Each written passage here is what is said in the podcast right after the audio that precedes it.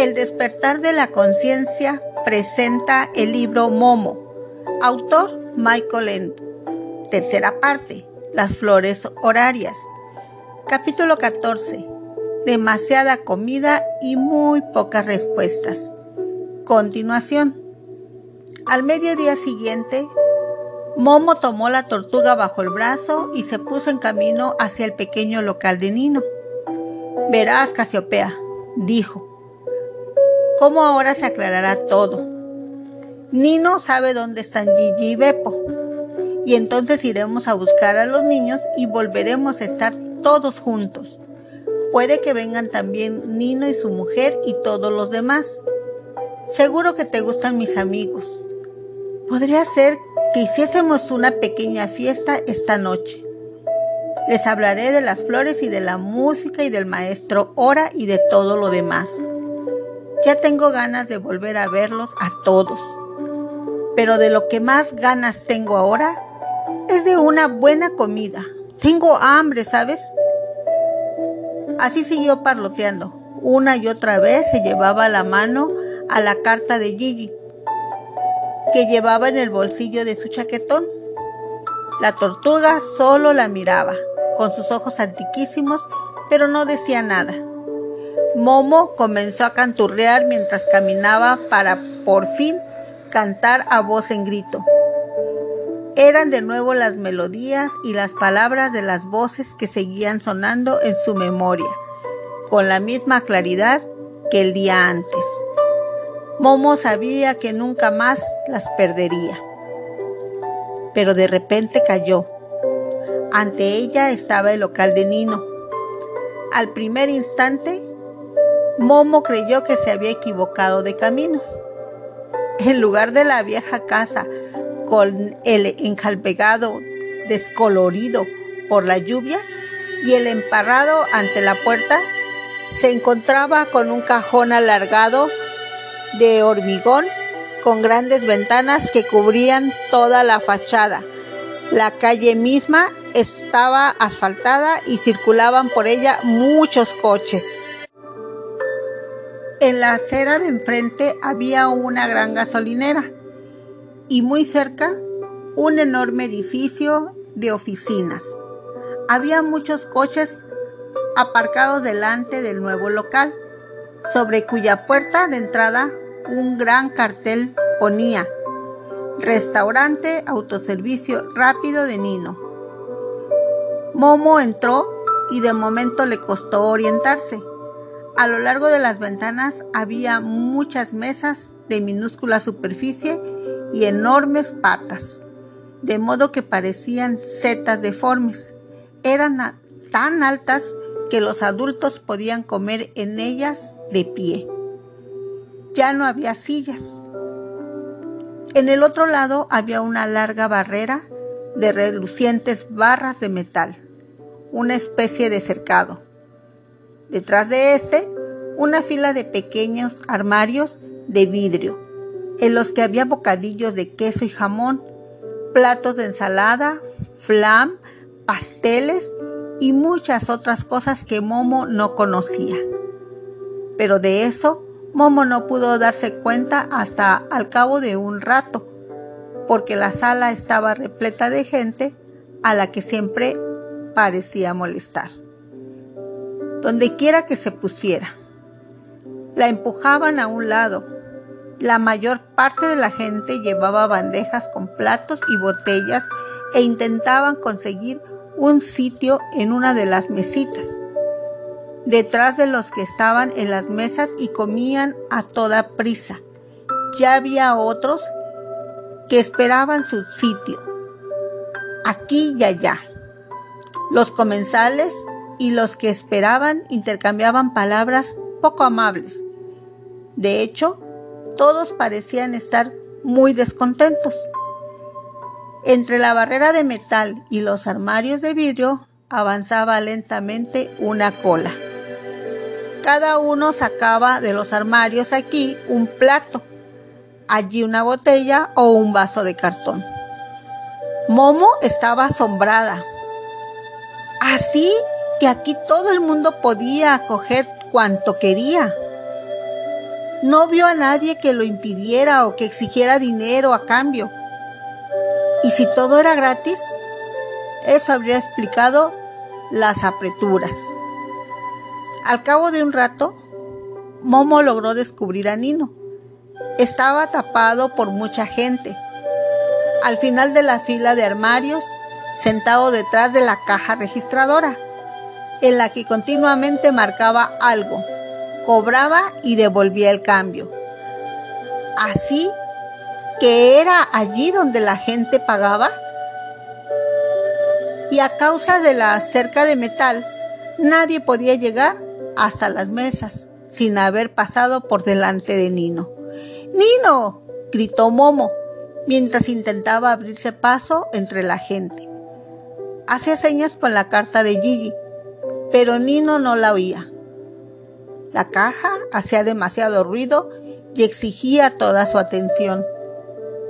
Momo tomó ánimos, trepó por encima de la barrera y adelantó a la cola hacia Nino. Este alzó la cabeza porque la gente empezaba a murmurar con desagrado. Cuando vio a Momo desapareció de su cara al instante la expresión de mal humor. Momo gritó, radiante como antes. ¿Estás aquí otra vez? ¡Qué sorpresa! ¡Atrás! gritaba la gente de la cola. Que la niña se ponga a la cola como todos los demás. Eso de colarse es una desvergüenza.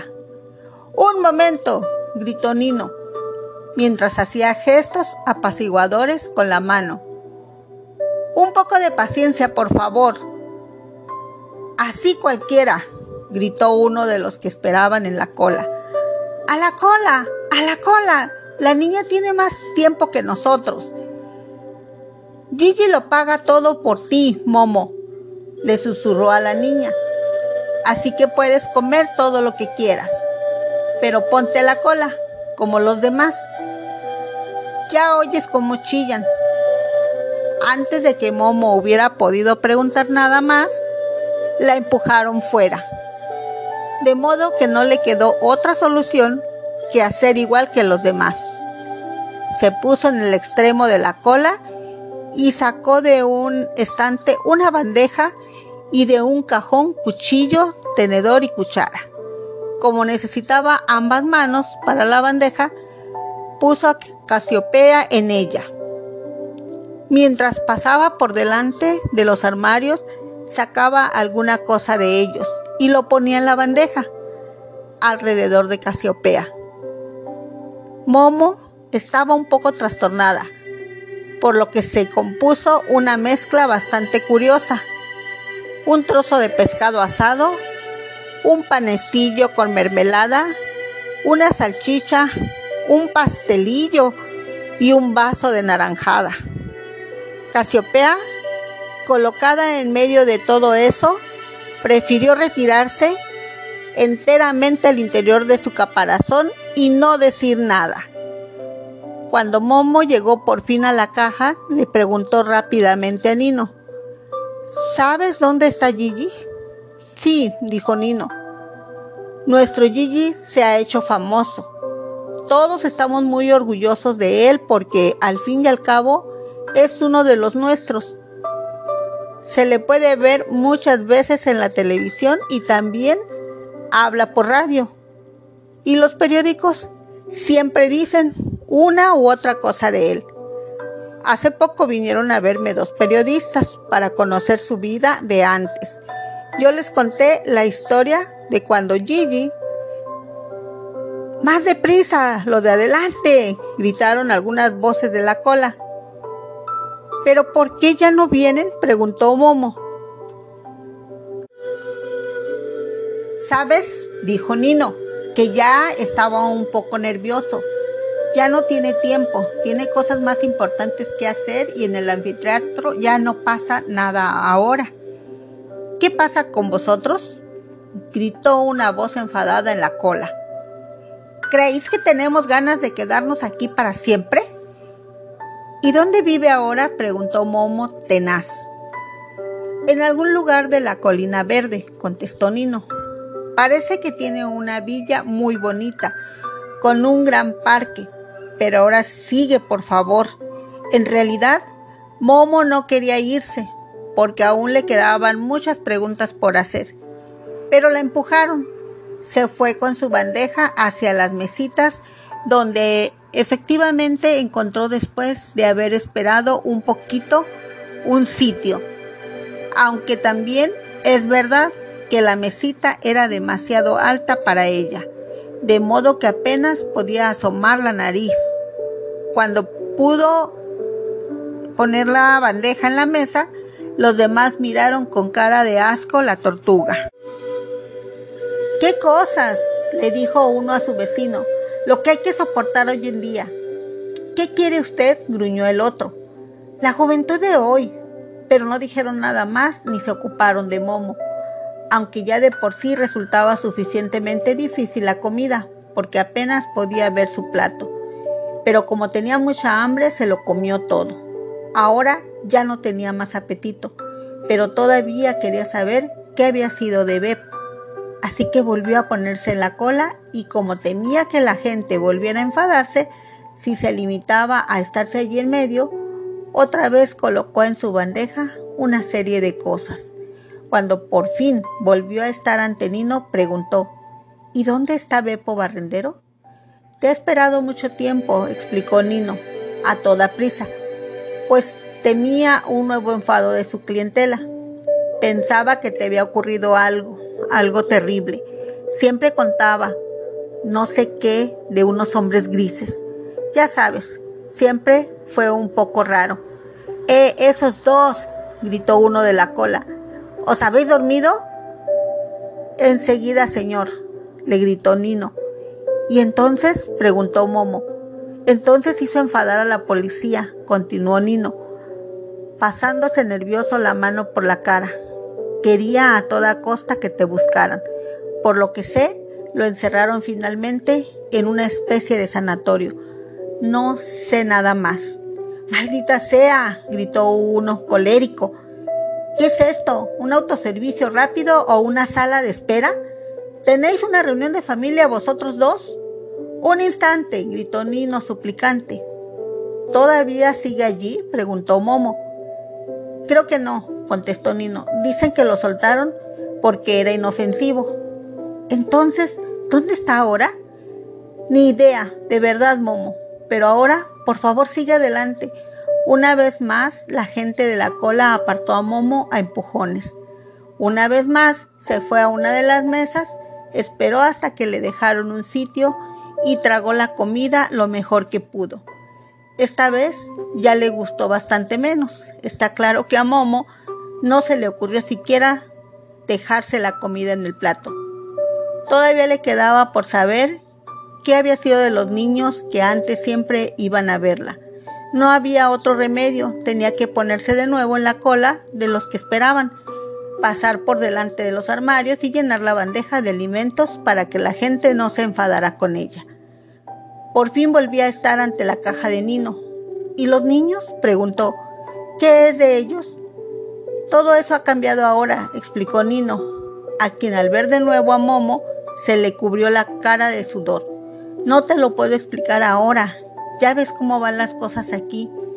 Pero ¿por qué no vienen ya? insistió Momo, tosuda en su pregunta. Todos los niños de los que no puede ocuparse nadie están alojados ahora en depósitos de niños. No se les puede dejar solos porque, bueno, ahora cuidan de ellos. ¡Eh, vosotros charlatanes! Volvían a gritar las voces de la cola.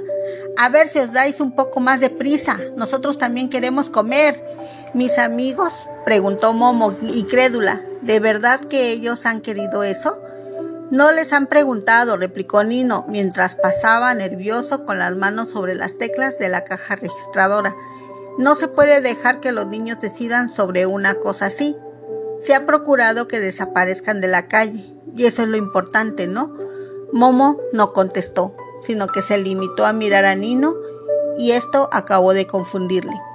¡Por todos los diablos! volvió a gritar desde la cola una voz iracunda. ¡Qué modo de perder el tiempo! ¿Teníais que hacer vuestra tertulia precisamente ahora? ¿Y qué voy a hacer yo ahora? preguntó Momo en voz baja. ¿Sin amigos? Nino se encogió de hombros y se estrujó los dedos. Momo dijo, tomando aliento profundamente como alguien que ha de hacer un gran esfuerzo para conservar la calma. Sé razonable y vuelve en cualquier otro momento. En serio que ahora no tengo tiempo para discutir contigo lo que has de hacer. Siempre podrás comer, ya lo sabes, pero yo en tu lugar iría a uno de esos depósitos de niños donde estarás ocupada y donde incluso aprenderás algo. De todos modos te llevarán allí si vas paseando sola por la calle. Momo volvió a quedarse callada y solo miró a Nino. La gente que esperaba la apartó. Fue a una de las mesas y se comió automáticamente su tercera comida, aunque apenas le cabía y sabía a lana y papel. Después se sintió mal. Tomó a Casiopea bajo el brazo y salió sin volver a mirar atrás. ¡Eh, Momo! le gritó Nino, que la vio en su último momento. Todavía no me has dicho dónde has estado todo este tiempo. Espera un poco. Pero ya llegaban los clientes siguientes y volvió a teclear sobre la caja, a recibir dinero y a dar el cambio. Hacía rato que había vuelto a desaparecer la sonrisa de su cara. Comida sí, le dijo Momo a Casiopea cuando volvieron a estar en el viejo anfiteatro. Comida sí que me han dado, pero aún así me da la sensación de no estar satisfecha. Y al cabo de un rato añadió, no habría podido hablarle a Nino de la música y de las flores. Al cabo de un ratito más, volvió a añadir, pero mañana iremos a buscar a Gigi. Seguro que te gusta. Casiopea, ya verás pero en el caparazón de la tortuga no apareció más que un gran interrogante.